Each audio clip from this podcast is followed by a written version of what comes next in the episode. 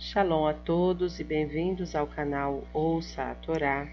Hoje vamos para a quarta aliá da Parashá Vaishlah, que inicia no versículo 6 do capítulo 33 de Bereshit e vai até o versículo de número 20. Vamos abrahar.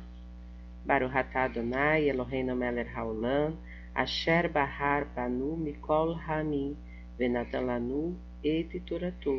Baruch atah Adonai noten hatorá. Amém. Bendito sejas tu, Adonai, nosso Elohim, Rei do Universo, que nos escolheste dentre todos os povos e nos deste a tua Torá. Bendito sejas tu, Adonai, que outorgas a Torá. Amém.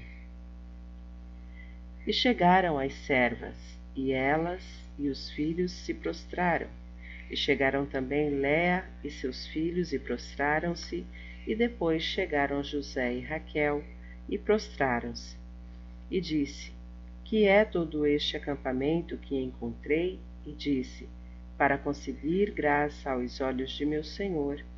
E disse Esaú: Tenho para mim bastante, meu irmão, seja para ti o que é teu e disse Jacó: Não, te rogo, que se agora conseguir graça a teus olhos, tomarás meu presente de minha mão, pois ver teu rosto foi como ver o rosto de Deus, e te agradaste de mim.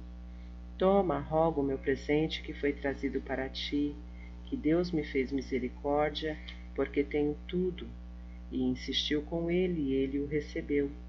E disse: Ponhamo-nos a caminho e vamos e eu irei no mesmo passo de ti.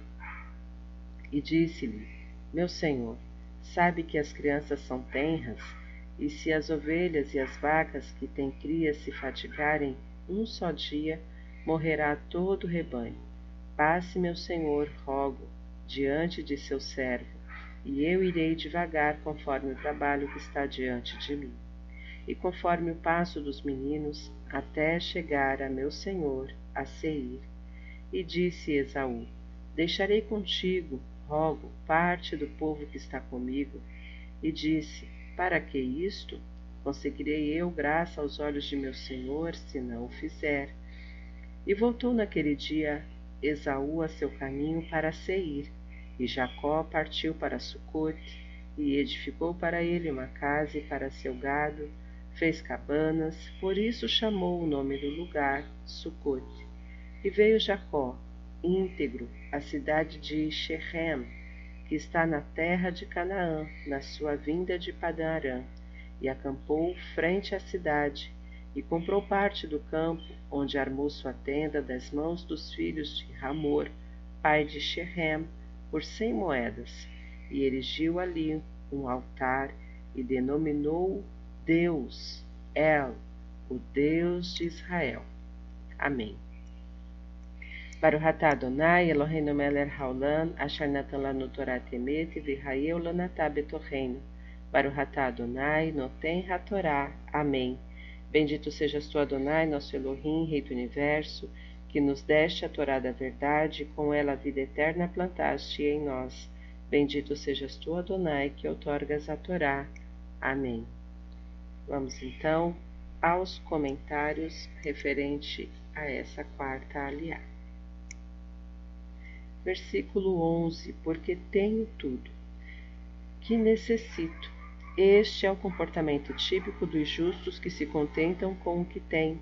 Ensinam-nos os sábios do Talmud, no Pirkei Avot, Ética dos Pais 4.1, a quem se deve considerar rico, quem se alegra com o que tem.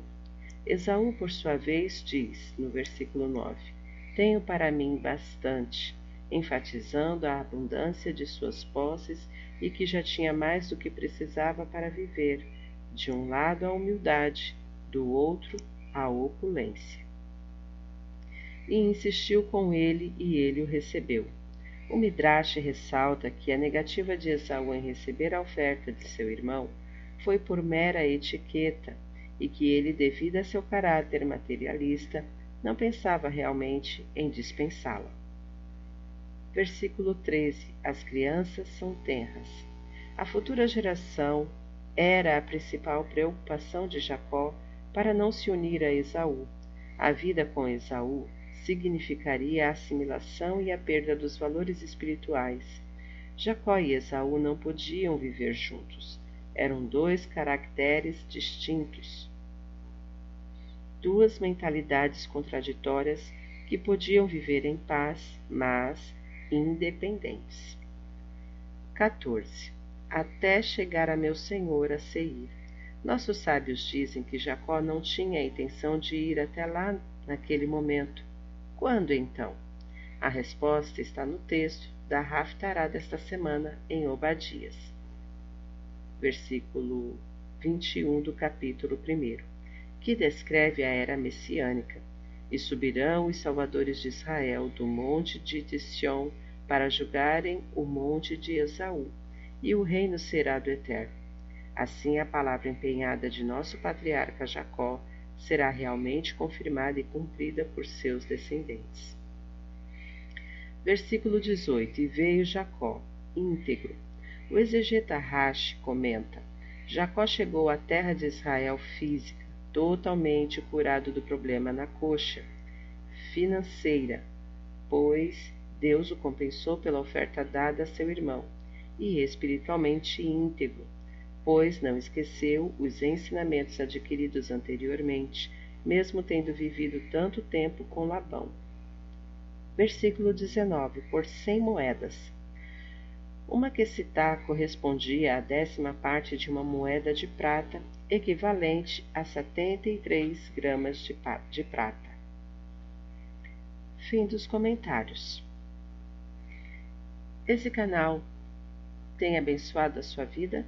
Então, não se esqueça, curte, comenta, compartilha, se inscreve, ative o sininho e fique por dentro das novidades. Shalom a todos!